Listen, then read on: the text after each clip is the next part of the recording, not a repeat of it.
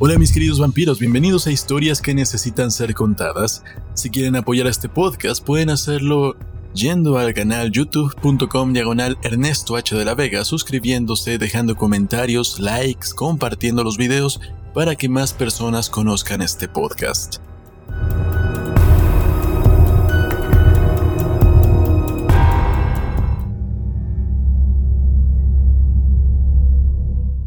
Presentamos La muerte enamorada de Théophile Gautier. Hermano, tú me preguntas si conozco el amor. Pues bien, lo conozco. Se trata de una historia singular y terrible. Y aunque ya cuento con 66 años, casi no me atrevo a remover las cenizas de semejante recuerdo. No me negaré a contártela, pero nunca relataría esta historia ante un alma menos noble que la tuya. Los hechos ocurridos son tan sorprendentes que me niego a pensar que hayan existido. Pese a ello, lo cierto es que durante tres años fui víctima de un espejismo único y diabólico. Yo, un mísero sacerdote de provincias, vivía en sueños noche tras noche. Quiera Dios que solo fuese un sueño. Una vida disipada, una vida mundana, una vida de sardana palo. Fue suficiente que posara una mirada complaciente sobre una mujer para que arriesgase mi alma. Al final, con la ayuda de Dios y de mi santo patrón, conseguí conjurar al espíritu maligno que se había adueñado de mí. Mi existencia se había dividido en una existencia nocturna totalmente diferente. Durante el día era el humilde sacerdote casto y consagrado a la oración y a sus santos deberes. Al anochecer y en cuanto cerraba los ojos, me convertía en un joven señor, agudo conocedor de mujeres, perros y caballos, amante de los dados, bebedor y blasfemo. De este modo, al amanecer, cuando despertaba, creía dormirme para soñar que me convertía en sacerdote. De esta vida sonámbula conservo innumerables recuerdos objetos y expresiones. Y aunque abandoné los muros del plebisterio, quien me escuchara pensaría que soy un hombre ahito de placeres mundanos he buscado en la religión un modo de confiar a Dios la culminación de sus días desaforados, y no un humilde seminarista que ha envejecido en una parroquia perdida en medio del bosque y sin relación con su tiempo. Sí, conozco el amor, amé como nadie, con furia y tesón, y con tal fuerza que me sorprende que no haya explotado mi corazón. Ah, qué noches, qué noches. Desde mi más tierna infancia tuve vocación de sacerdote, y a ello dediqué todos mis estudios. Hasta los 24 años mi vida solo fue un largo noviciado. En cuanto hube terminado mis estudios de teología y aprobado cuanto correspondía a los grados menores, mis superiores me consideraron digno, a pesar de mi corta edad, de dar el último paso, el más temible. Decidieron ordenarme sacerdote en la semana de Pascua. Yo desconocía todo sobre el mundo, este para mí se limitaba al ámbito cerrado del colegio y del seminario. De forma vaga sabía que había algo denominado mujer, pero nunca me paré a pensar en ello. Mi inocencia era completa. Solo veía dos veces al año a mi frágil y anciana madre. Esa era mi única relación con el mundo exterior. No tenía nada de qué lamentarme y nunca vacilé ante ese compromiso irrevocable. Estaba lleno de impaciencia y alegría. Jamás novio alguno contó con un ardor tan febril las horas que lo separaban de su boda. Apenas dormía soñaba con que celebraba misa. Nada en el mundo me parecía más hermoso que el sacerdocio. Mi ambición no lograba concebir nada más digno y me habría negado a ser rey o poeta. Te lo digo para que comprendas que no tenía por qué haberme ocurrido lo que finalmente me ocurrió para que te des cuenta de que fui víctima de un inexplicable sortilegio. Llegó el gran día. Me encaminé a la iglesia con pasos tan leves que creí estar levitando en el aire, tener alas sobre los hombros. Me consideraba un ángel y el aspecto grave y sombrío de mis compañeros, porque éramos varios, no dejó de llamar mi atención. Había dedicado la noche entera a la oración y mi estado era cercano al éxtasis. El obispo, un anciano venerable, me parecía el propio Dios, contemplándome desde su eternidad. A través de las bóvedas de la iglesia, yo veía el cielo. Ya conoce los detalles de la ceremonia. La bendición, la comunión de las formas, la unción de las palmas de ambas manos con el óleo de los catecumenos y por fin el santo sacrificio que se ofrece al lado del obispo. No me entretendré en ellos. Oh, cuánta razón tenía Job. Qué imprudente es el que no sella un pacto con sus propios ojos. Por casualidad levanté la cabeza que hasta entonces había tenido agachada y vi delante de mí, a una distancia tan corta que casi habría podido tocarla, aunque en realidad estaba muy lejos, al otro lado de la balaustrada. Pero vi a una mujer extrañamente bella, espléndidamente vestida. En ese instante fue como si de mis pupilas cayesen las escamas que las cubrían. Tuve la misma impresión del ciego que repentinamente recobra la vista. El resplandor del obispo se disipó. Palidecieron los cirios igual que las estrellas al alba. Y una oscuridad absoluta cubrió el templo. La deliciosa criatura se destacaba entre las sombras como si fuese la aparición de un ángel. Parecía iluminada por su propio fulgor del cual el día era apenas un triste reflejo. Desvié la mirada dispuesto a no dejarme dominar por la influencia de objetos externos, porque la progresiva distracción apenas me dejaba ser dueño de mis actos. Un minuto después abrí los ojos de nuevo porque a través de mis pestañas conseguía verla, radiante con los colores del prisma. En medio de una penumbra púrpura, semejante a la que aparece cuando encaramos al sol.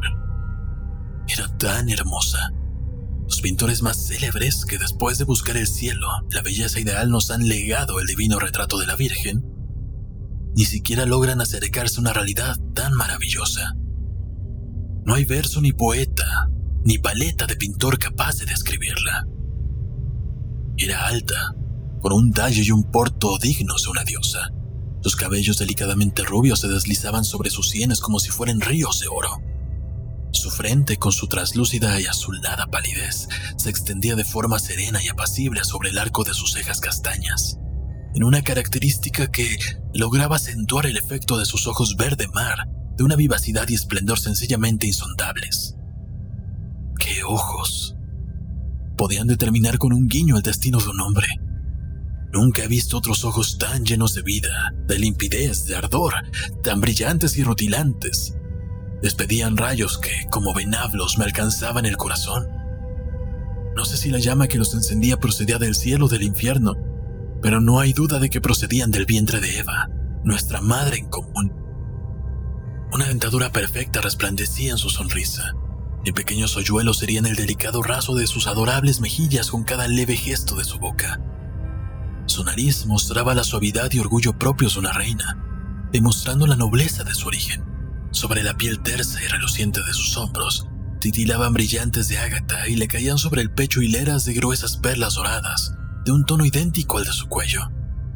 A veces su cabeza se erguía con un movimiento ondulante de serpiente o de vanidoso pavo real, dotando de un ligero temblor a la alta gorguera bordada que la rodeaba como si fuese un enrejado de plata. Lucía un traje de terciopelo anacarado y de sus amplias mangas forradas de armiño brotaban sus manos patricias infinitamente delicadas con dedos largos y torneados, cuya transparencia ideal el día atravesaba como si fuese la aurora. Recuerdo cada detalle con la misma nitidez que si lo hubiese visto ayer, y aunque me abruma absolutamente todo aquello, Nada se me escapaba. El rasgo más leve, el pequeño lunar en el extremo de su barbilla, el imperceptible vello de la comisura de sus labios, el terciopelo de su frente, la trémula sombra que las cejas lanzaban sobre las mejillas. Todo lo percibí con asombrosa lucidez. Noté que al admirarla se abrían en mí puertas que hasta entonces habían permanecido cerradas. Huecos taponados se despejaban para dejar pasar una luz que bañaba ahora ignoradas perspectivas la vida cobraba un aspecto completamente múltiple. Nacía en mi interior una nueva existencia, otro orden de ideas. Una espantosa angustia me oprimía el corazón. Cada minuto que transcurría me parecía al mismo tiempo un segundo y un siglo. Mientras tanto, proseguía la ceremonia y me alejaba de aquel mundo cuya entrada sediaba mis incipientes deseos. Dije sí, aunque ansiaba decir no aunque todo mi ser se rebelaba y rechazaba la violencia que mi lengua ejercía sobre mi espíritu, un poder furtivo me arrancó las palabras. Lo mismo debe sucederle a tantas muchachas que se dirigen hacia el altar con la determinación de rechazar clamorosamente al marido que les ha sido impuesto, sin que ninguna cumpla sus intenciones. Lo mismo debe sucederle a tantas pobres novicias que toman el hábito incluso estando dispuestas a desgarrarlo en el momento mismo de pronunciar sus votos. No nos atrevemos a provocar semejante escándalo ante el mundo, a decepcionar tantas expectativas, tantas intenciones, tantas miradas. Esas miradas que parecen agobiarnos como una plancha de plomo.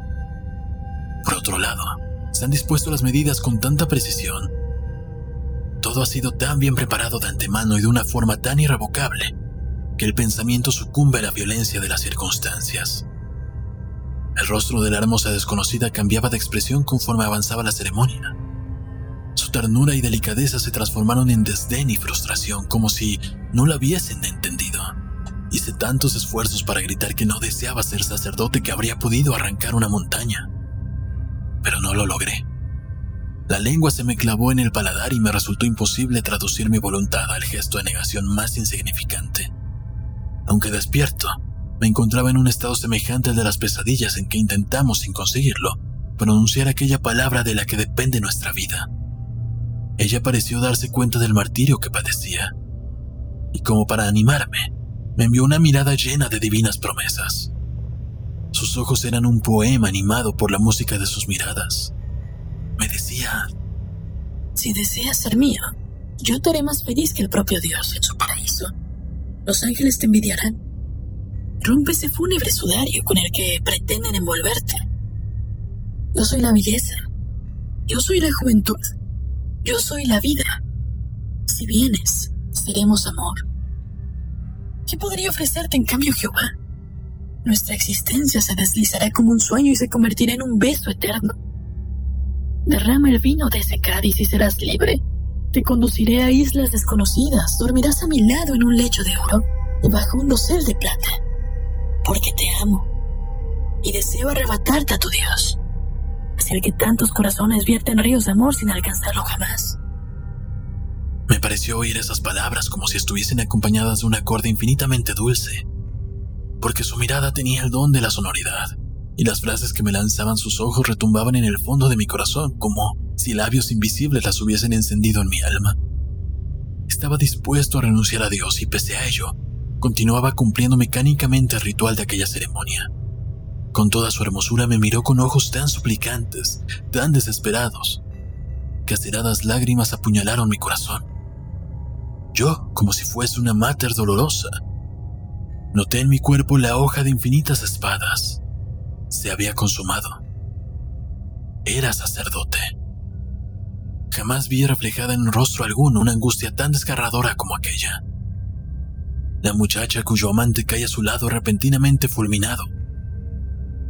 La madre que descubre vacía la cuna de su hijo. Eva sentada a las puertas del paraíso. El Álvaro que encuentra unas piedras donde antes tenía su tesoro el poeta que ha dejado caer al fuego el único manuscrito de su obra maestra. Nada de eso puede ofrecer un aspecto tan desolado e inconsolable. La sangre desapareció de su rostro encantador que cobró una palidez de mármol. Sus hermosos brazos se dejaron caer a ambos lados del cuerpo, como si sus músculos hubieran aflojado, y se recostó contra un pilar ya que sus piernas le flaqueaban. Lívido, con la frente bañada en un sudor más ardiente que el calvario, me encaminé con pasos vacilantes hacia la puerta de la iglesia. Estaba sofocado. Las bóvedas aplastaban mis hombros y creí notar sobre mi propia cabeza el terrible peso de la cúpula. Estaba a punto de atravesar el umbral cuando, bruscamente, una mano aferró la mía. Una mano de mujer. Nunca había tocado una. Era tan fría como la piel de una serpiente y a pesar de ello, su huella ardió en mi piel como si fuese una marca de hierro al rojo vivo. Era ella. Desdichado, desdichado, ¿qué has hecho? Me susurró e inmediatamente se perdió entre la multitud. Pasó a mi lado el anciano obispo dirigiéndome una mirada severa. Mi apariencia sin duda era extraña. Palidecía, me ruborizaba y luego sufría mareos. Uno de mis compañeros se compadeció. Me tomó en sus brazos y me llevó con él. Yo solo habría sido incapaz de regresar al seminario a rodear una callejuela mientras el joven sacerdote miraba en otra dirección. Un paje negro extrañamente vestido se acercó y me dio sin detener su paso una cartera pequeña, recamada en oro, haciéndome señales para que la guardase. La dejé caer dentro de la manga y esperé encontrarme de nuevo solo en mi celda. Hice saltar el broche. Solo tenía dos hojas con estas palabras escritas. Clarimonda Palazzo Concini. Pero yo era tan ajeno a la vida mundana que no sabía nada de Clarimonda a pesar de su fama y desconocía por completo la ubicación del Palacio Concini.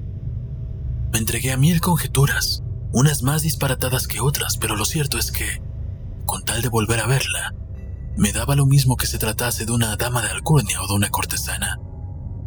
Nada más nacer, mi amor arraigó con una energía indestructible.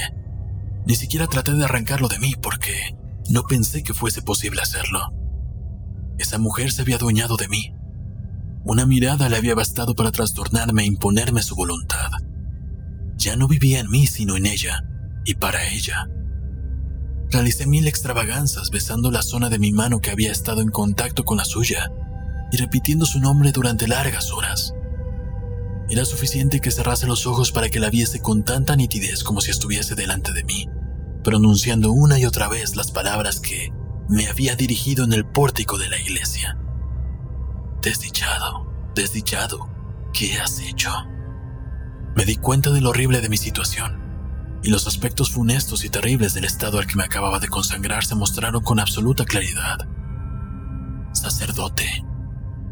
Eso quería decir ser casto, no amar a nadie, no reparar en el sexo o la edad, desviar la mirada de toda belleza vaciando los ojos, reptar por la helada penumbra de un claustro o una iglesia, visitar únicamente a los moribundos, velar junto a cadáveres desconocidos y vestir de luto con aquella sotana negra de forma permanente, de tal manera que el propio hábito sirviese como cortina a mi catafalco. La vida como un lago interior en ebullición luchaba por desbordarme. La sangre luchaba con furia en mis arterias y mi juventud, tanto tiempo reprimida, estalló inesperadamente como la aloe que tarda un siglo en florecer y después irrumpe con estruendo. ¿Qué hacer para ver a Clarimonda? No tenía la menor excusa para dejar el seminario, porque no conocía a nadie en la ciudad. Tampoco podía permanecer mucho tiempo en ella, donde solo estaría hasta que me indicasen la parroquia que iría a ocupar. Pensé en quitar los barrotes de mi ventana, pero ésta se encontraba a una altura tal que bajar después al otro lado sin la ayuda de una escalera resultaba imposible. Por otro lado, solo podría hacerlo de noche. ¿Cómo orientarme entonces por aquel laberinto de calles desconocidas? Estas dificultades que quizás otros hubiesen vencido sin vacilación me parecían insuperables. No era más que un pobre seminarista enamorado, sin experiencia ni dinero y sin las ropas adecuadas. Ah, de no haber sido sacerdote habría podido verla todos los días. Me habría convertido en su amante, en su esposo. Así me lo repetía mi ceguera. En vez de verme envuelto en aquel triste sudario, tendría trajes de seda y terciopelo, cadenas de oro, una espada y algunas plumas semejantes a las que llevaban los jóvenes caballeros. Mis cabellos, en vez de sufrir el oprobio de la tonsura, caerían alrededor de mi cuello formando rizos. Luciría un bello bigote embetunado y me transformaría en un joven apuesto. Pero una hora pasada frente al altar y un par de palabras mal formuladas me habían sustraído al mundo de los vivos. Yo mismo había sellado mi sepultura con una piedra. Mi propia mano había corrido el cerrojo de mi prisión.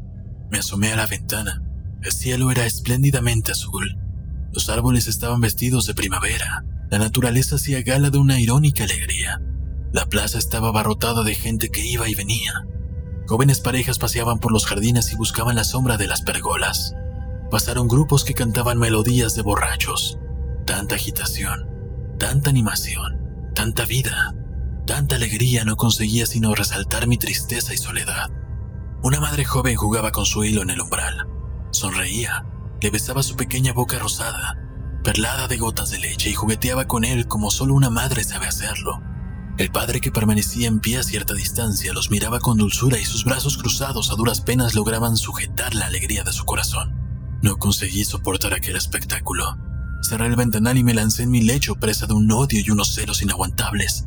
Mordí mis dedos y mi manta con la misma voracidad que un tigre hubiese sufrido un prolongado ayuno. Ignoro cuántos días soporté esta situación pero cuando me volví en un espanto de furia, noté que el abad Serapione se erguía en el centro de la celda y me observaba atentamente. Sentí vergüenza de mí mismo y dejando caer la cabeza sobre el pecho, me tapé el rostro con las manos. Romualdo, hijo mío, algo extraño te pasa. Tu conducta es realmente sorprendente. Tú tan tranquilo, tan dulce, tan pío. Te agitas en tu celda como si fueses un animal enjaulado. Ten cuidado, hermano, y desoye los consejos del diablo. El espíritu perverso irritado porque te has consagrado a Dios para siempre te acecha como un lobo hambriento y realiza un último esfuerzo para convertirte en su presa. No te dejes vencer. Haz una armadura de plegarias y un escudo de sacrificios. Combate con valor al enemigo y lo vencerás. La prueba es necesaria para revelar la virtud. El oro sale más puro de la copela no te aterrorices ni te desanimes. Incluso las almas más fuertes y vigilantes han sufrido estas pruebas. Reza, ayuna, medita y el mal espíritu se batirá en retirada. El discurso del abad Serapione logró que volviese a mis cabales y recuperase la tranquilidad. Venía a advertirte que te han designado para la parroquia de Cana. El sacerdote que la tenía a su cargo ha fallecido recientemente y Monseñor me encomendó que te guiase para que te instalases en ella. Prepárate para partir mañana. Asentí con la cabeza y el abad se marchó. Abrí el misal y me consagré a leer oraciones. Enseguida los renglones se confundieron, las ideas se apelotonaron en mi cabeza y el libro no tardó en deslizarse entre mis manos sin que me diese cuenta. Marchar al día siguiente sin haberla visto de nuevo añadir un nuevo obstáculo a todos los que ya nos separaban, perder para siempre cualquier esperanza que no se basara en un milagro. Escribirle. ¿Y a través de quién podría entregarle la carta? Mi sagrada investidura me impedía confiarme a nadie. Me asfixió la ansiedad.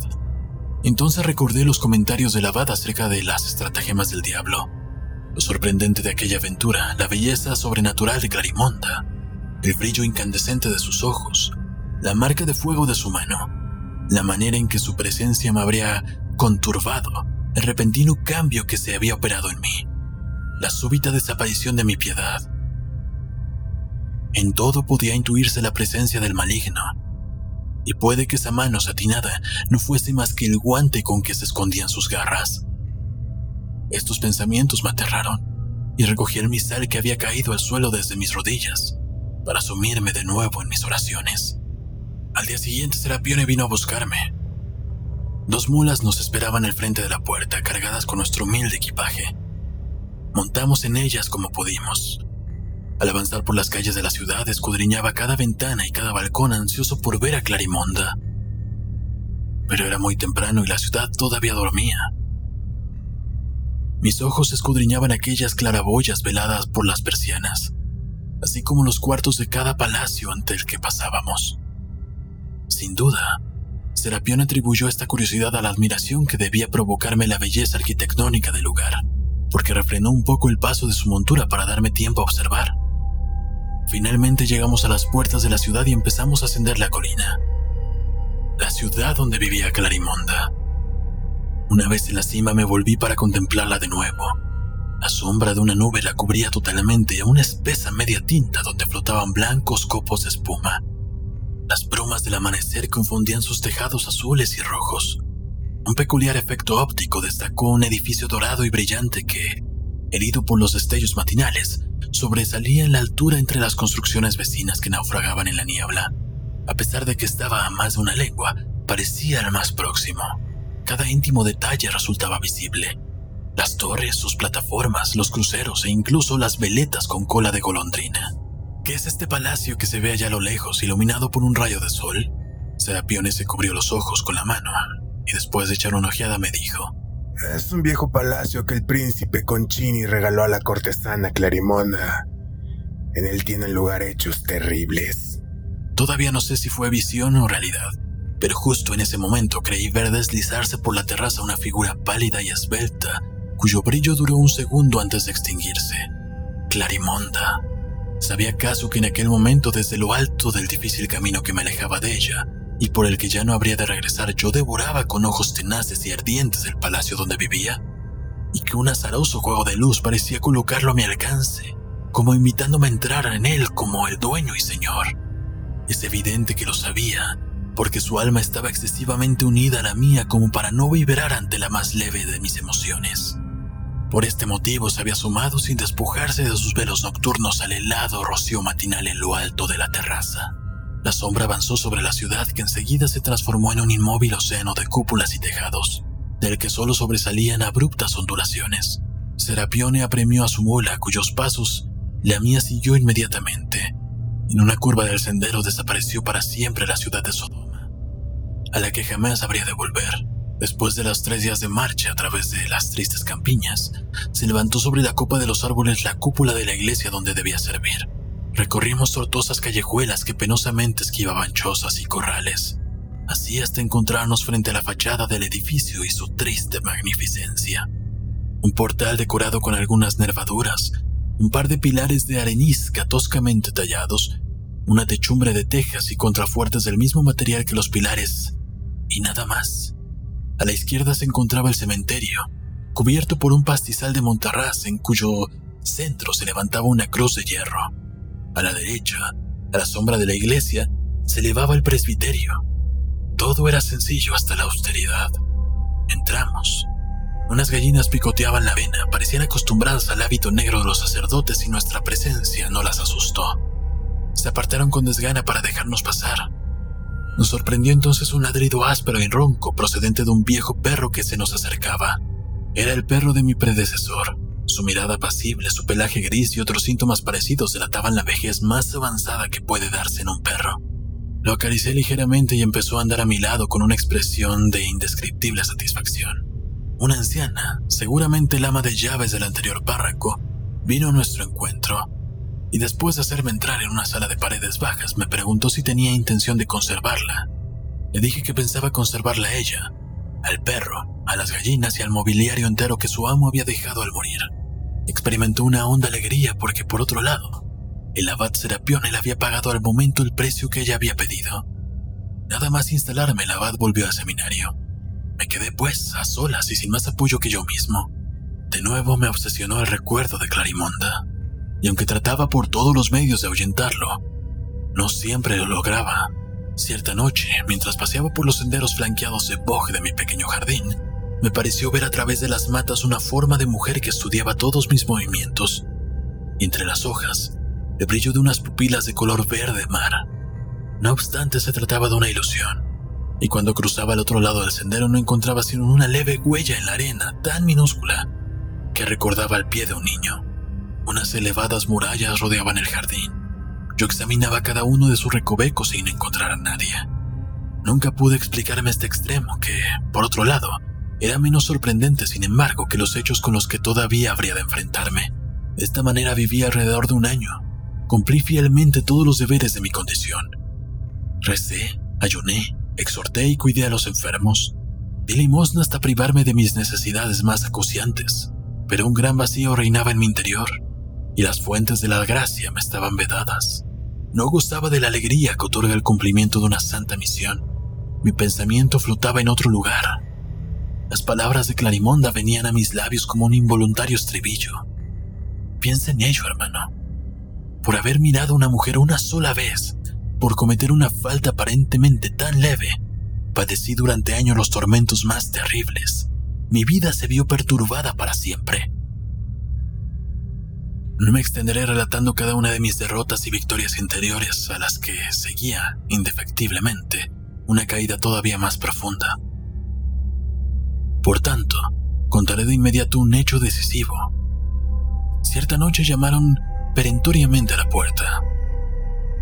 El ama de llaves fue a abrir, y un hombre de piel cobriza, vestido de forma ostentosa, aunque de acuerdo con la moda extranjera, con un largo puñal, apareció la luz de la linterna de Bárbara. Este esbozó un gesto de pánico, pero el hombre la tranquilizó y le dijo que necesitaba verme inmediatamente por un asunto relacionado con mis atribuciones. Bárbara lo hizo subir, yo estaba a punto de acostarme. El hombre dijo que su esposa, una dama de alcurnia, estaba a punto de morir y necesitaba un sacerdote. Le contesté que estaba dispuesto a acompañarle.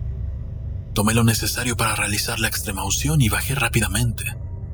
Frente a la puerta esperaban dos caballos negros como la noche que resoplaban con impaciencia y exhalaban espesas nubes de vaho. El hombre me sujetó el estribo, ayudándome a montar en uno de ellos. Después, apoyando su mano en la perilla de la montura, saltó sobre el otro. Hincó las rodillas y aflojó las riendas de su caballo, que partió como una flecha. El mío, cuyas bridas él sujetaba, comenzó a galopar a la misma velocidad. Devorábamos el camino, azotábamos con los cascos la tierra mezclada e incierta y las negras figuras de los árboles escapaban ante nosotros como un ejército en desbandada. Cruzamos un bosque cuya penumbra gélida y opaca me produjo un estremecimiento de supersticioso temor. Las cerraduras arrancaban a las piedras enjambres de chispas que formaban una estela de fuego. Si alguien nos hubiese visto a esas horas de la noche, habría pensado que éramos un par de fantasmas montados sobre terribles diablos. Fuegos fatuos se cruzaban en nuestro camino y las cornejas graznaban quejumbrosas entre la espesura donde, desde la distancia, nos acechaban los ojos ardientes de los gatos salvajes. La crin de los caballos se desgreñaba. El sudor empapaba sus flancos. Sus narices exhalaban vapor denso y salvaje. En cuanto los veía desfallecer, el escudero lanzaba un alarido gutural que no tenía nada de humano para reanimarlos, y el galope recobraba su energía. Por fin se detuvo aquel torbellino. Una masa negra erizada de puntos brillantes se elevó inesperadamente ante nosotros. Los pasos de nuestra montura resonaron sobre un camino de piedra y entramos bajo una bóveda que abría sus sombrías fauces entre dos elevadas torres. Una gran agitación se había adueñado de aquel castillo. Criados con antorchas recorrían los patios yendo de un lado a otro. Luces vacilantes subían y bajaban por los corredores. De forma confusa logré reparar en los detalles de una construcción imponente y maravillosa, llena de gigantescas columnas, arcadas, escalinatas y rampas. Un paje negro, el mismo que me había dado el mensaje de Clarimonda y el que reconocí al instante, me ayudó a bajar y un mayordomo ataviado de terciopelo negro con una cadena de oro alrededor de su cuello y un bastón de marfil en la mano, se me acercó. Sus ojos estaban anegados en gruesas lágrimas que inmediatamente se derramaron por sus mejillas humedeciendo su barba blanca. Demasiado tarde, demasiado tarde, padre. Pero si no ha llegado a tiempo para salvar su alma, cuando menos venga a velar su cuerpo. Me tomó del brazo y me llevó a la cámara mortuoria. Lloré igual que él, al comprender que la muerta no era otra que Clarimonda, la mujer a quien amaba con locura. Junto a su lecho había un reclinatorio.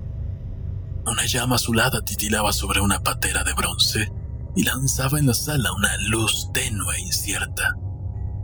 Las aristas de los muebles o cornisas bailaban en la sombra. Encima de la mesa, dentro de una urna cincelada, expiraba una rosa ajada cuyos pétalos, con la única excepción de uno que todavía exhibía cierto vigor, caían como lágrimas aromáticas. Una máscara negra y rota, un abanico y toda clase de disfraces cubrían los sillones y demostraban que la muerte había irrumpido en aquella lujosa residencia de forma imprevista e inesperada. Me arrodillé sin atreverme a mirar hacia el lecho y empecé a recitar los salmos.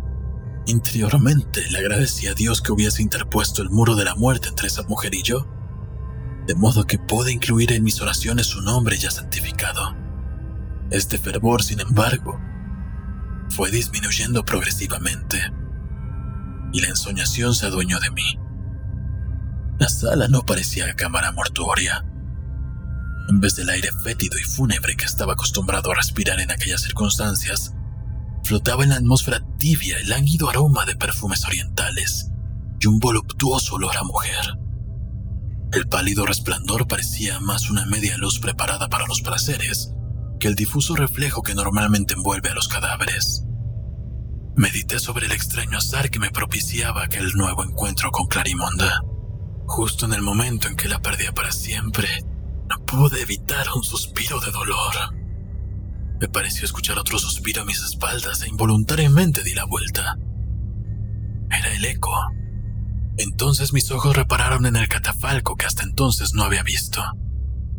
Los cortinajes de damasco rojo, cubiertos de enormes flores realzadas por entorchados de oro, permitían ver a la mujer tumbada con sus manos unidas sobre el pecho. La tapaba un velo de lino cuyo blanco brillo no ofuscaba las colgaduras púrpuras y cuya levedad no conseguía disimular las formas seductoras de su cuerpo. permitía seguir sus perfectas curvas a las cuales ni siquiera la muerte lograba imponer cierta rigidez. Recordaba una estatua de alabastro que un hábil artista hubiese tallado para levantar sobre él el túmulo de una reina, o una joven dormida cuyo cuerpo se hubiese visto sorprendido por la nieve. No conseguía sujetarme. Me emborrachaba aquella atmósfera de alcoba. El aroma febril de aquella rosa semimarchita logró enturbiar mi mente, y a grandes pasos recorría la sala de un lado a otro. A cada instante me paraba ante el estrado para admirar la gracia de aquel cuerpo envuelto en un sudario transparente. Me acosaron extraños pensamientos. Sospeché que en realidad no estaba muerta, que se trataba de un engaño con el cual había logrado atraerme a su castillo para mostrarme su amor. Me pareció notar como si un movimiento de su pie turbase la blancura de aquellos velos, mientras se agitaban imperceptiblemente los pliegues del sudario. En ese instante me pregunté, ¿será Clarimonda realmente? ¿Cómo puedo saberlo? Es probable que el paje negro haya entrado al servicio de otra mujer. Es una locura desesperarse de esa forma. Pero con cada latido mi corazón insistía. Es ella, es ella. Me acerqué a la cama y observé con una mayor atención el objeto de mi incertidumbre. Habré de confesarlo, aquella perfección de formas, aunque purificadas y santificadas por la muerte, ejercía en mí una voluptuosa fascinación. Su reposo recordaba tanto al sueño que habría resultado fácil confundirse. Olvidé que había ido a ese lugar para realizar un servicio fúnebre. Y me imaginé que era un joven esposo que acababa de entrar en el cuarto de su prometida y que ésta insistía en ocultarse únicamente por pudor. Roto de dolor, borracho de felicidad, tembloroso de miedo y placer, me recliné ante ella. Tomé un extremo de las cortinas, lo levanté lentamente mientras contenía el aliento por miedo a despertarla. Mis arterias palpitaban con tanta energía que sentía su latido en mis sienes, y mi frente brillaba de sudor como si estuviese intentando levantar una lápida de mánamol. Era en efecto Clarimonda, tal como la había visto en la iglesia el día que me ordené. No había perdido uno solo de sus encantos y hasta la muerte se mostraba en ella casi como una coquetería más. La palidez de sus mejillas, los labios descoloridos y las largas pestañas de un negro que se destacaba contra la blancura de su piel. Estos detalles le conferían la expresión de una castidad melancólica y de un sufrimiento reflexivo cuyo poder de seducción resultaba sencillamente indescriptible. Flores azules languidecían sobre sus largos cabellos desparramados, cabello que le servía de almohada y protegía sus hombros desnudos. Sus bellas manos, más puras y diáfanas que una hostia, se entrelazaban en una actitud de piadoso reposo y de tácita oración que atenuaba la gran seducción que, incluso en la muerte, provocaban aquellos brazos exquisitamente torneados, blancos como el marfil y ceñidos por brazaletes de perlas. Durante bastante tiempo permanecía en silenciosa contemplación, y cuanto más la miraba, menos podía creer que la vida hubiese abandonado para siempre su bello cuerpo. No sé si fue una ilusión o un reflejo de la lámpara, pero se habría dicho que la sangre volvía a circular bajo aquella opaca lividez. Su inmovilidad, sin embargo, era perfecta. Rocé ligeramente el brazo. Estaba frío, aunque tanto como su mano aquel día en que había aferrado la mía en el portal de la iglesia. Me incliné de nuevo sobre ella y dejé caer en sus mejillas el tibio rocío de mis lágrimas. Qué amarga sensación de desesperación e impotencia, qué sufrimiento. Habría convertido mi vida en un simple lapso para poder entregárselo y soplar de ese modo sobre ella la llama que me consumía. Avanzó la noche y al acercarse el momento de la eterna separación, no pude negarme la triste y suprema dulzura de depositar un beso sobre los labios muertos de la que había sido dueña de mi corazón. Entonces, oh milagro, un leve aliento se mezcló con el mío y la boca de Clarimonda respondió con ardor a mi pasión. Sus ojos se abrieron y recuperaron la luz. Suspiró y extendió los brazos para colocarlos con un aire de éxtasis inefable alrededor de mi cuello. Ah, eres tú, Romualdo. ¿Qué has hecho? esperé tanto tiempo que al final me venció la muerte, pero ahora nos pertenecemos y podré verte y acudir a tu lado. Adiós, Romualdo. Adiós. Te amo. Es lo único que deseaba decirte. Y te entrego la vida que con tus besos Has logrado traerme por un segundo. Hasta pronto. La cabeza de Clarimonda cayó hacia atrás, a pesar de lo cual me rodeó con sus brazos en un supremo intento por retenerme junto a ella. Un torbellino de viento abrió el ventanal y rompió violentamente en la estancia. El último pétalo de la rosa blanca vaciló, como un ala que palpitase en el extremo del tallo. Después, el viento la arrebató y voló a través de la ventana abierta, cargando consigo el alma de Clarimonda. La lámpara se extinguió y yo caí desmayado sobre el pecho de la hermosa difunta. Cuando recobré el conocimiento me encontraba en un lecho, en el pequeño cuarto del presbiterio, y el viejo perro de mi antecesor me lamía la mano extendida sobre la colcha. Bárbara caminaba por el cuarto presa de la febril agitación. Abría y cerraba cajones, cambiaba polvillos de un frasco a otro. Al verme abrir los ojos lanzó un grito de alegría. El perro ladró también y sacudió la cola. La debilidad no me permitió pronunciar una sola palabra o hacer el menor movimiento. Después me enteré de que había estado en semejante modo durante tres días, sin dar otra señal de vida que una imperceptible respiración. Esos tres días no cuentan en mi vida, y por tanto, no sé dónde anduvo mi espíritu en ese tiempo, porque lo cierto es que no conservo de ellos el menor recuerdo. Bárbara me dijo que el hombre de piel cobriza que me había llamado en medio de la noche me había devuelto al día siguiente en una litera cerrada y después se había marchado. En cuanto logré ordenar mis ideas, reconstruí cada detalle de aquella noche fatal. Al principio pensé que había sido víctima de alguna mágica ilusión, pero los hechos reales y concretos no tardaron en destruir semejante pensamiento. No podía creer que se tratara de un sueño porque Bárbara, al igual que yo, había visto al hombre de los caballos negros, cuyo aspecto y ropajes me describió con exactitud. No obstante, nadie conocía un castillo en los alrededores cuya descripción se ajustara al castillo donde me había encontrado Clarimonda. Cierta mañana entró el abad Serapione. Bárbara le había hablado de mi enfermedad y él había acudido rápidamente. Aunque su preocupación demostraba cariño e interés por mi persona, su visita no me agradó tanto como habría sido de esperar. Había algo en la mirada penetrante e inquisitiva del abad que conseguía preocuparme. Ante él, me sentía inquieto y culpable. Había sido el primero en advertir mi turbación interior y yo temía su clarividencia. Mientras me preguntaba en un tono falsamente cariñoso por mi salud, sus pupilas de león se lanzaban como una sonda dentro de mi alma. Después me hizo otras preguntas, cómo dirigía mi parroquia, si me agradaba, qué hacía en los ratos libres, si me había relacionado con los vecinos del lugar, cuáles eran mis lecturas predilectas y mil detalles semejantes. Yo contestaba con la mayor precisión posible. Él, por su parte, sin esperar a que terminase la respuesta, cambiaba inmediatamente el tema. Estaba claro que la conversación no guardaba la menor relación con lo que quería decirme.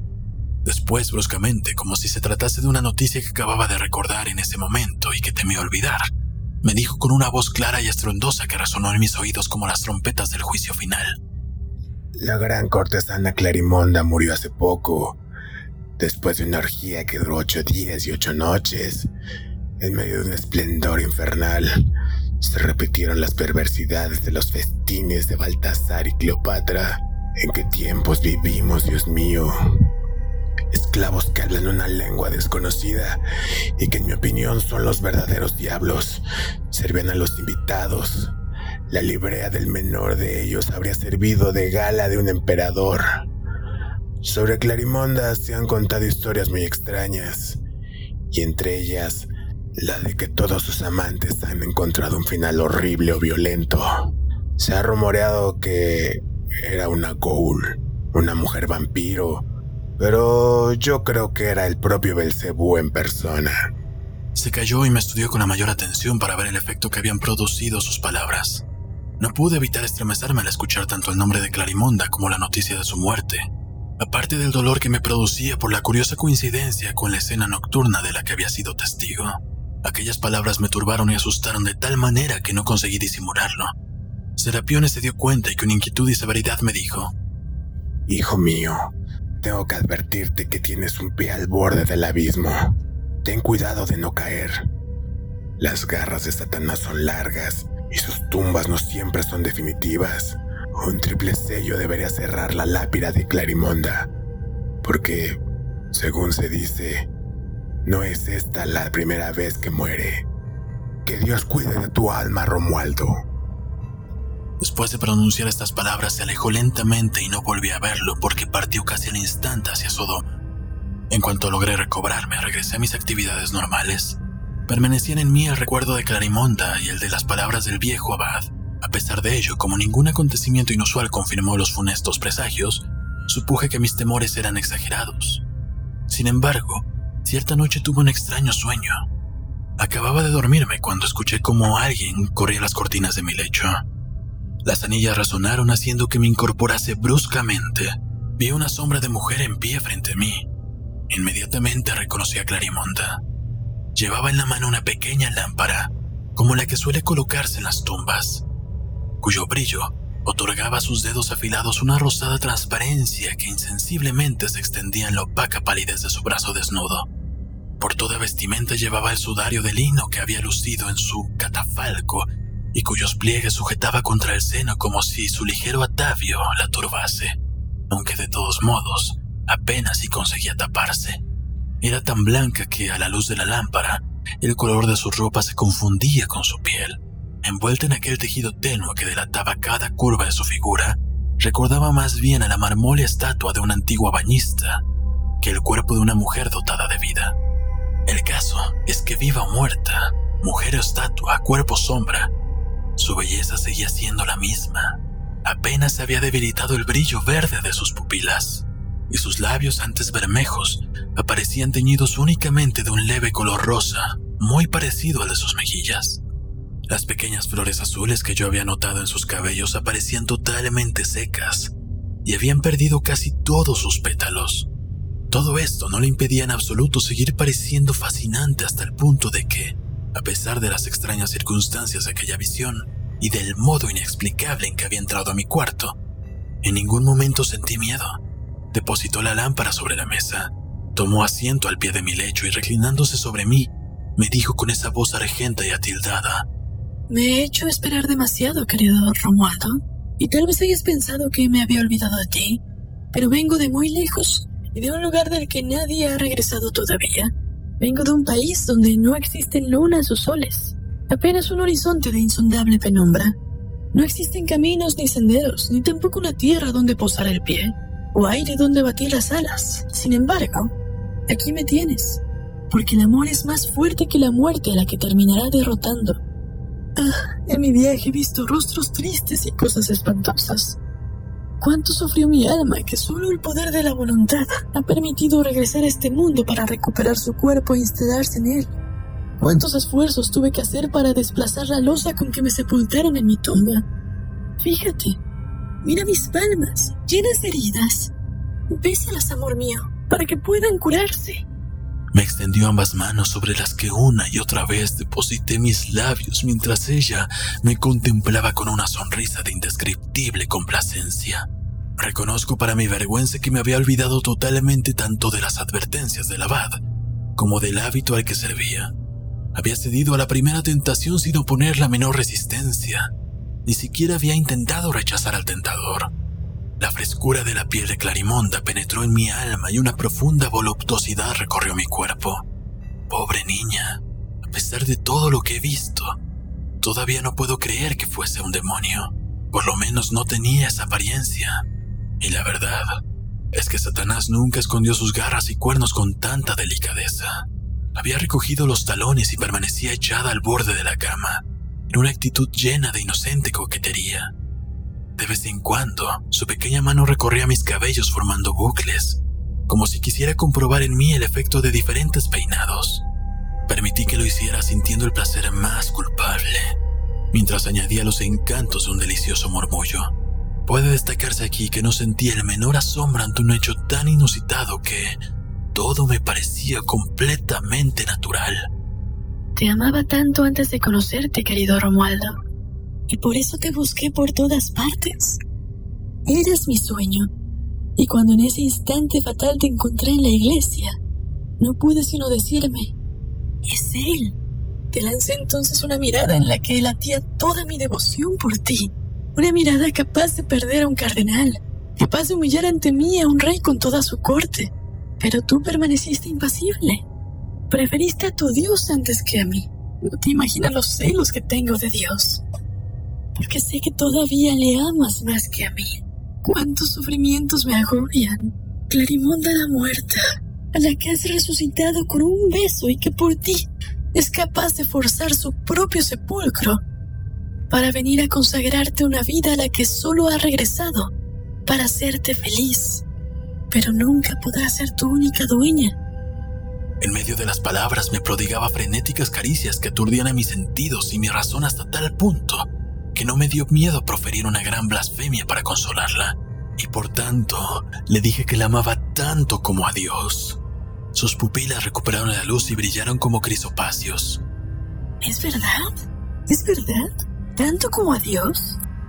Dijo mientras me envolvía en sus hermosos brazos. Y puesto que es cierto, vendrás conmigo y me seguirás a donde desee. Dejarás a un lado ese horrible hábito negro.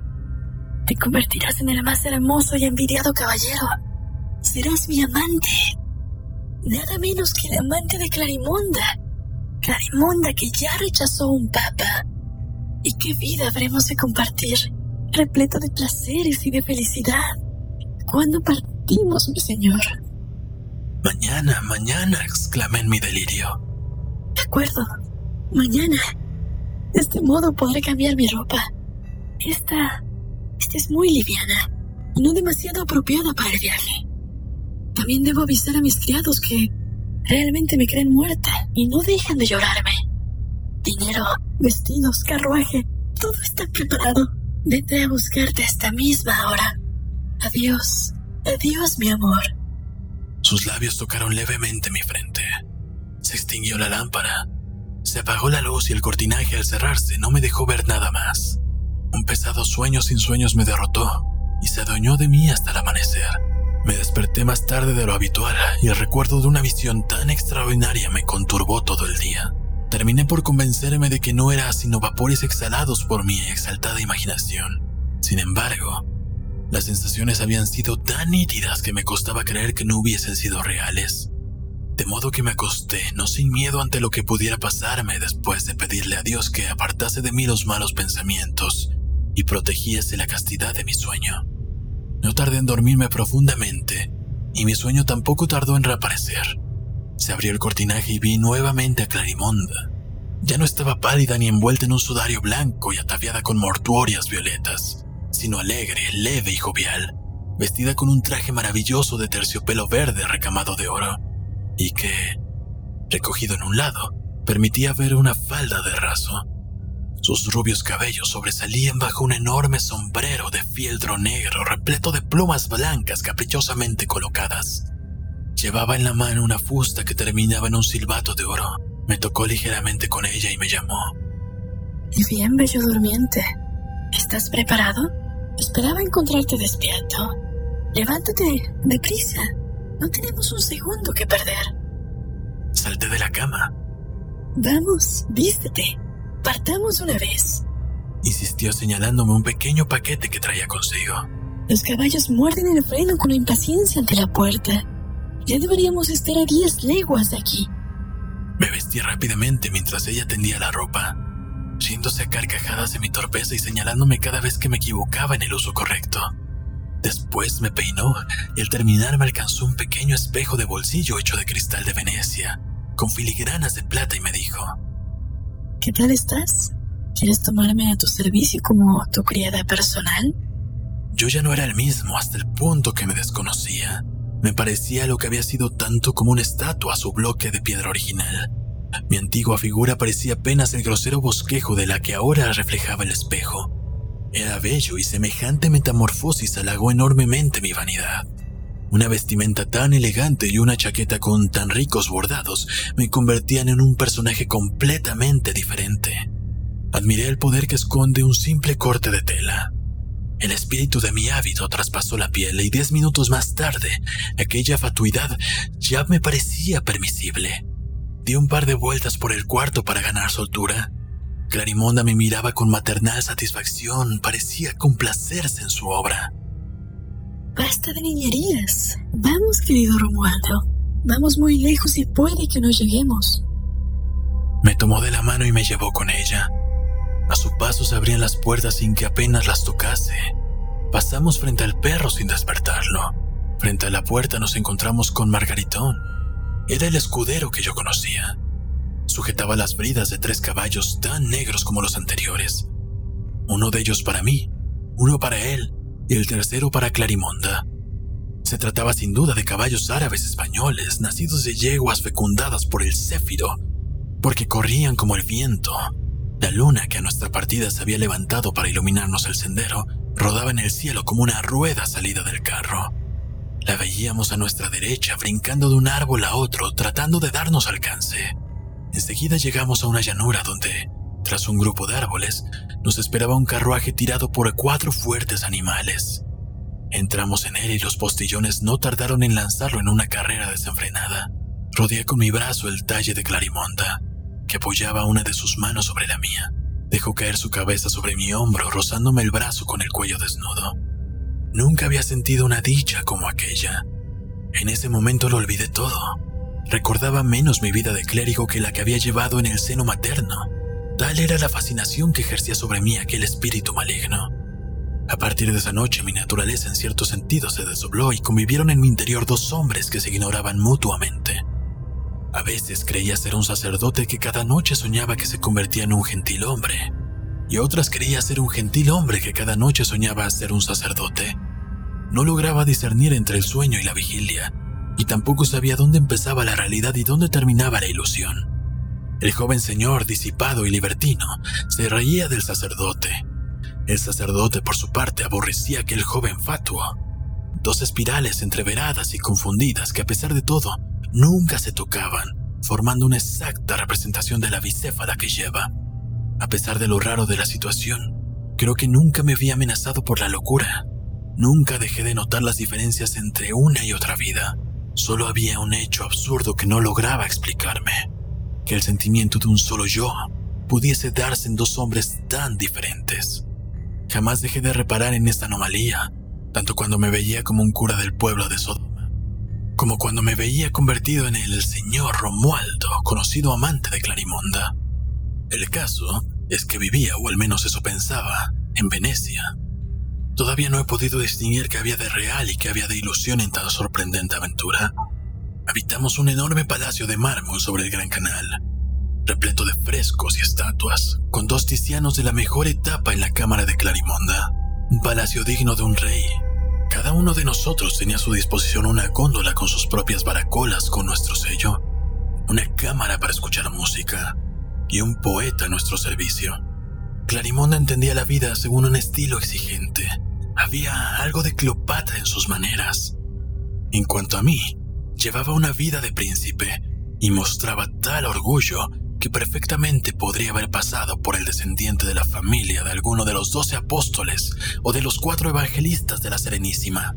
Nunca me habría apartado del camino para dejar paso al Dux y no me parece que, desde que Satán cayó al abismo, haya existido nunca nadie tan insolente y vanidoso como yo. Me dirigía muchas veces al ridoto donde jugaba un juego infernal también frecuentaba ambientes distinguidos de señoritos caídos en desgracia, actrices de teatro, estafadores, caraduras y espadachines. A pesar de esta vida, sin embargo, siempre le fui fiel a Clarimonda. La amaba con locura. Ella era capaz de excitar al propio hartazgo, de sujetar a la propia inconstancia. Ser el dueño de Clarimonda era como ser el dueño de 20 amantes, como ser amante de todas las mujeres, porque era tan cambiante, tan polifacética como un camaleón. Uno cometía con ella la infidelidad que hubiese cometido con otras, porque adoptaba el carácter y la apariencia y la hermosura de la mujer que en cada momento deseara.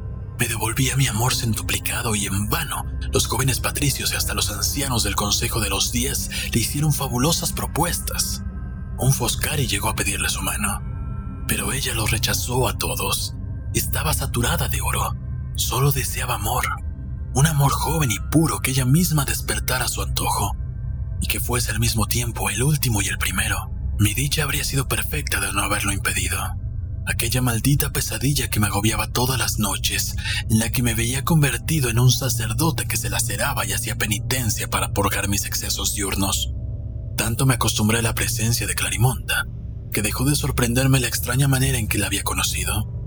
De vez en cuando, pese a ello, las palabras del abad resonaban en mi memoria y no dejaban de inquietarme. Transcurrió el tiempo y la salud de Clarimonda se resintió. El color de su rostro se iba esfumando poco a poco cada día. Los médicos que la atendían no podían hacer nada frente a su enfermedad. Recetaron medicinas insignificantes y no volvieron para comprobar sus efectos. Ella palidecía a ojos vistas y su cuerpo se iba enfriando. Se le veía tan blanca y mortecina como aquella noche en aquel castillo desconocido. Esta decadencia me desesperaba. Ella, conmovida ante mi sufrimiento, me sonreía con dulzura y tristeza, con esa sonrisa fatal que muestran los que desconocen la cercanía de su muerte. Una mañana me encontraba sentado junto a su lecho, desayunando frente a una mesita y dispuesto a no abandonarla un instante. Mientras pelaba una fruta me produjo accidentalmente un profundo corte en el dedo. La sangre corrió en hilillos purpúreos y algunas gotas salpicaron a Clarimonda. Sus ojos recuperaron entonces el brillo, y noté en su cara una expresión de salvaje y feroz alegría que hasta entonces nunca había notado. Saltó del lecho con la agilidad de un animal, con la agilidad de un mono o de un gato, y se lanzó sobre mi herida que succionó con indescriptible voluptuosidad. Sorbió despacio mi sangre con la delectación de un gourmet que cata un pino de Jerez o Siracusa. Entrecerraba los ojos cuyas verdes pupilas no eran ahora redondas sino oblongas, de vez en cuando se interrumpía para besarme la mano y después posaba sus labios sobre la herida y bebía de nuevo una gota.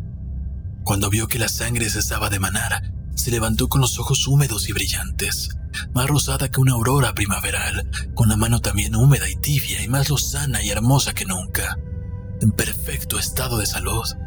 Nunca moriré, nunca moriré. Todavía podré amarte durante mucho tiempo. Mi vida es tan tuya y todo lo que soy viene de ti. Unas gotas de tu rica y noble sangre, más valiosa y eficaz que todos los elixires de la tierra. Eso me ha devuelto la vida.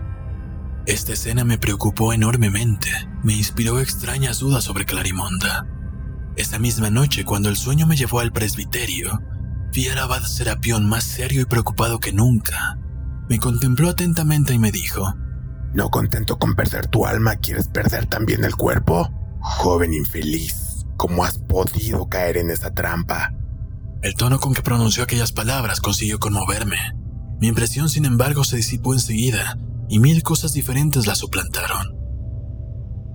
Una noche, a pesar de ello, noté en el espejo en cuya pérfida posición ella no había reparado, que Clarimonda derramaba un polvillo en la copa de vino sazonado, ese que normalmente preparaba tras la cena.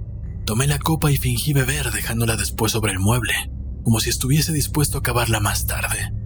Entonces, en cuanto mi amada me volvió la espalda, derramé su contenido bajo la mesa y me retiré a mis aposentos, dispuesto a no dejarme vencer por el sueño y ver qué era lo que ocurría. No tuve que esperar mucho. Apareció Clarimonda cubierta por su bata, y despojándose de sus velos se tumbó a mi lado. En cuanto comprobó que yo dormía, me descubrió el brazo y sacó entre sus cabellos un alfiler de oro. Luego musitó. Una gota, solo una gota. Un minúsculo rubí en la punta de mi aguja. Ya que me amas, no debo morir. Oh, pobre amor mío, debo beber de tu sangre. Color me deslumbra. Duerme mi único bien, mi Dios, mi niño. No te haré nada. Solo tomaré de tu vida lo imprescindible para que la mía no se extinga. Si no te quisiera tanto, buscaría otros amantes cuyas venas dejaría secas. Pero desde que te conozco, los odio a todos. Qué hermoso paso. Qué pálido y torneado. Nunca, nunca me atreveré a pinchar esa bella venita azul. Mientras hablaba, notaba cómo sus lágrimas se deslizaban por mi brazo que ella sujetaba entre sus manos. Por fin se decidió y me hizo una pequeña herida con la aguja dedicándose a sorber la sangre que emanaba de ella. Aunque solo bebió unas gotas, la contuvo el miedo a extenuarme. Me rodeó cuidadosamente el brazo con una pequeña venda, y después de aplicarle cierto ungüento a la herida, logró que ésta cicatrizase inmediatamente. Y estaba claro, Serapión estaba en lo cierto. Sin embargo, a pesar de la certeza, me resultaba imposible no amar a Clarimonda y con todo el placer del mundo le habría dado toda la sangre necesaria para mantener artificialmente su existencia. Además, tampoco sentía grandes miedos. En la mujer encontraba ahora la explicación del vampiro, y lo que había visto y oído me daba un convencimiento total sobre ello. Yo contaba además con venas fuertes y vigorosas que no sería fácil agotar, por lo que nada me incitaba a escatimar algunas gotas de mi vida. Yo mismo me habría abierto el brazo para decir bebe y que mi amor entre en tu cuerpo junto con la sangre. Evité mencionar el narcótico que había derramado en mi copa y la escena de la aguja. Y desde entonces vivimos en perfecto acuerdo. Sin embargo, mis escrúpulos de sacerdote me torturaban cada día más. Y ya no sabía qué tormento inventar para mortificar y herir mis carnes. Aunque estas visiones fueran involuntarias y yo no participase en ellas, tampoco me atrevía a tocar a Cristo con unas manos tan impuras, con un espíritu ensuciado por tales excesos reales o soñados. Para evitar tan terribles alucinaciones trataba de esquivar el sueño. Mantenía mis párpados abiertos incluso con los dedos. Me sujetaba en pie contra la pared. Hacía todos los esfuerzos imaginables, pero finalmente la arena del sueño me irritaba los ojos, y al ver que todo era inútil me entregaba preso de la lasitud y el desánimo. Esa corriente me arrastraba hasta pérfidas orillas. Serapione me hacía los exhortos más enfáticos y recriminaba enérgicamente mi desidia y escaso fervor. Un día en que yo había estado más agitado de lo habitual, me dijo: Solo existe un modo de despojarte de esta obsesión, y aunque sea extremo, debemos ponerlo en práctica. Sé dónde han enterrado a Clarimonda. Es necesario desenterrarla para que veas el lamentable estado en el que se encuentra tu amada. De ese modo no querrás perder tu alma por un cadáver inmundo carcomido por los gusanos pronto se transformará en polvo. Así volverás en ti. Por mi parte, estaba tan cansado de mi doble vida que accedí ansioso por saber quién era víctima de una ilusión, si el cura o el gentil hombre.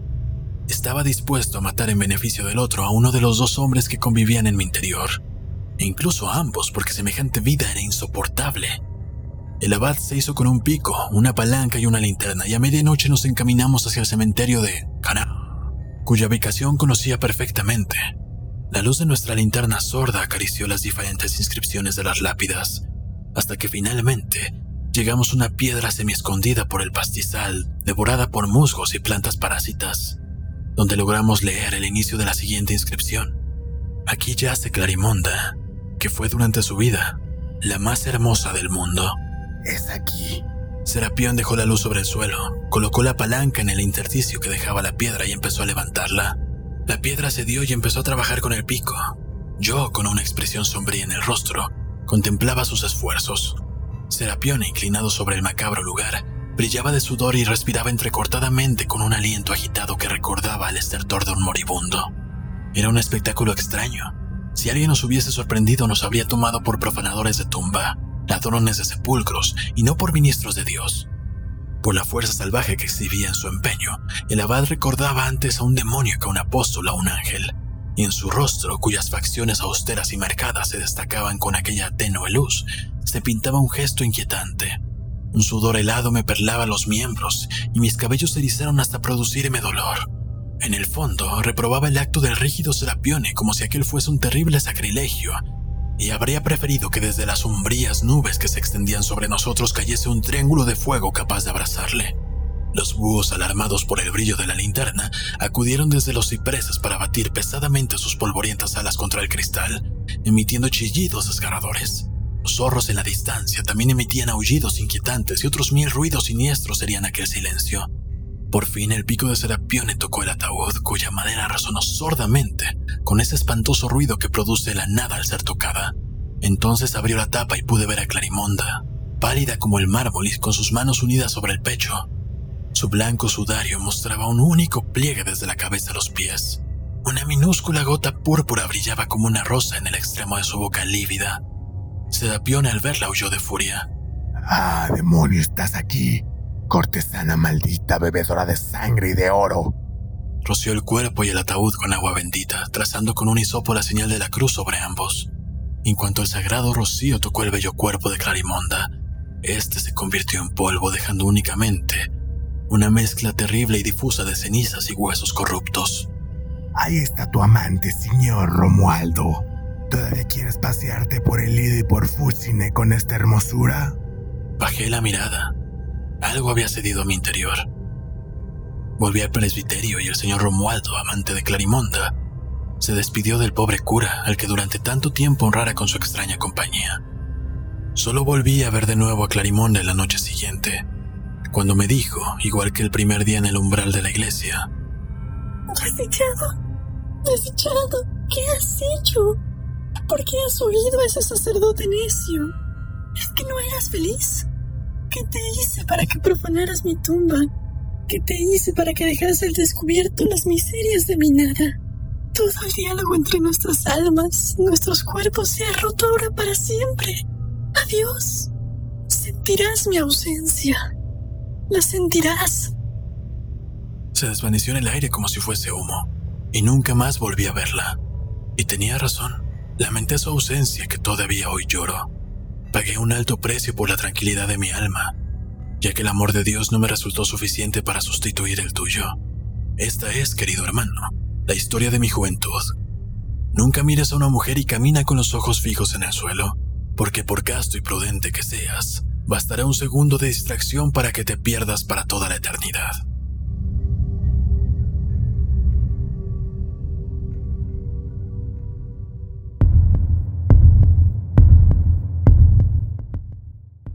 Primero que nada quiero agradecer a Santiago Label, voy a dejar su Instagram en la descripción para que ustedes vayan a seguirlo, y a esta Joana Grant por haberme prestado sus maravillosas voces para esta historia. Ah, la castidad, el celibato, entregar tu vida a Dios. Suena muy poco divertido, ¿verdad? Bueno, igual para habrá gente a la que sí le guste. Pero ¿sabían ustedes que el celibato no siempre fue algo obligatorio para los sacerdotes? No, no les estoy mintiendo, es historia, lo pueden encontrar fácilmente. Los primeros intentos que para instituir el celibato fueron por ahí del siglo III o IV.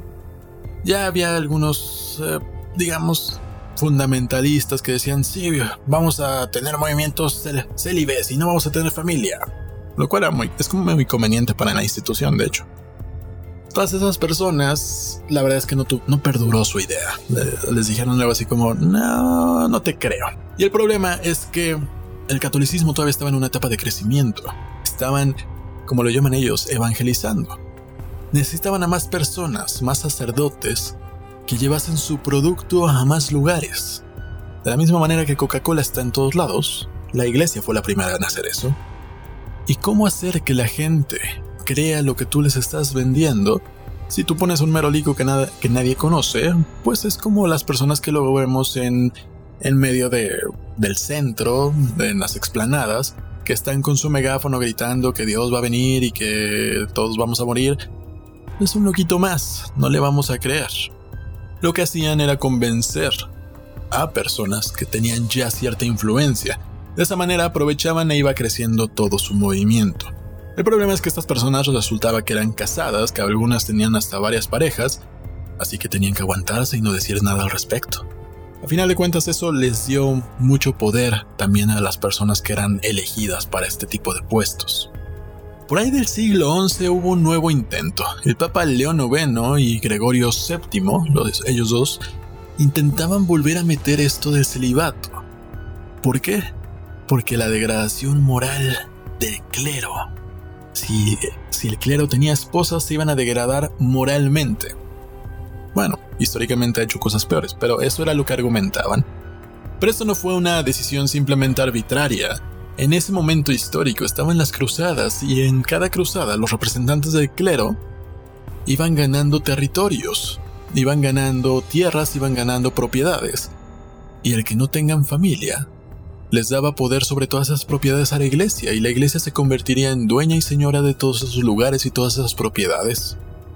El hecho de que no tengan familia quiere decir que el propio sacerdote tendrá una vida humilde y no tendrá otros intereses más que la iglesia y no tendrá quien heredar si es que tuviera alguna propiedad.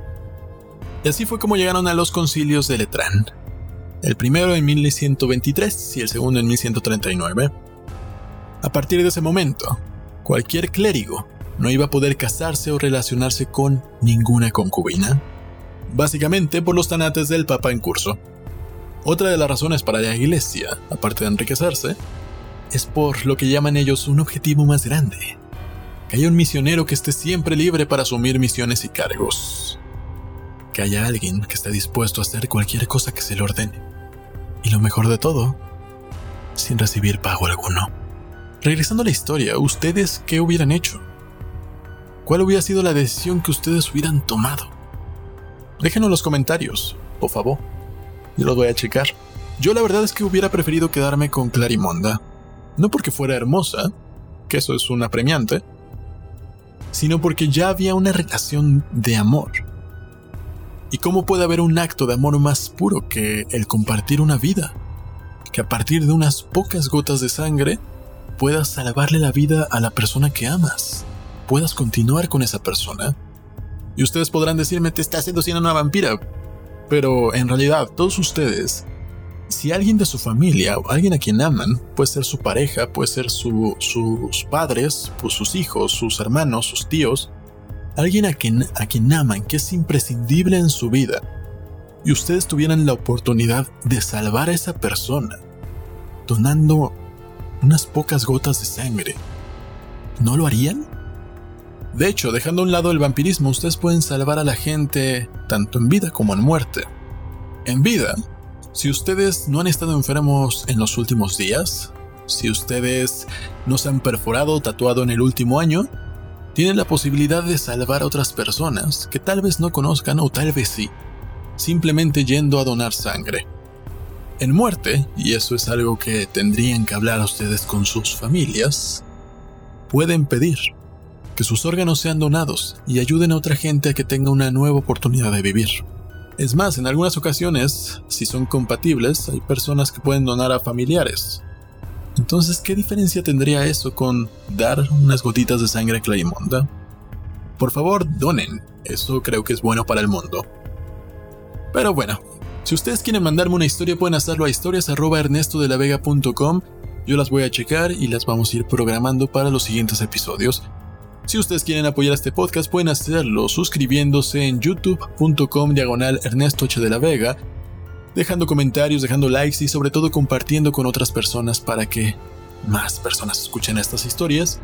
Pero si se quieren convertir en mecenas pueden hacerlo en patreon.com diagonal Ernesto de la Vega o en los links que están en la descripción. Los nombres de las personas que vayan apoyando irán apareciendo en los videos, ahí al final, en algún momento.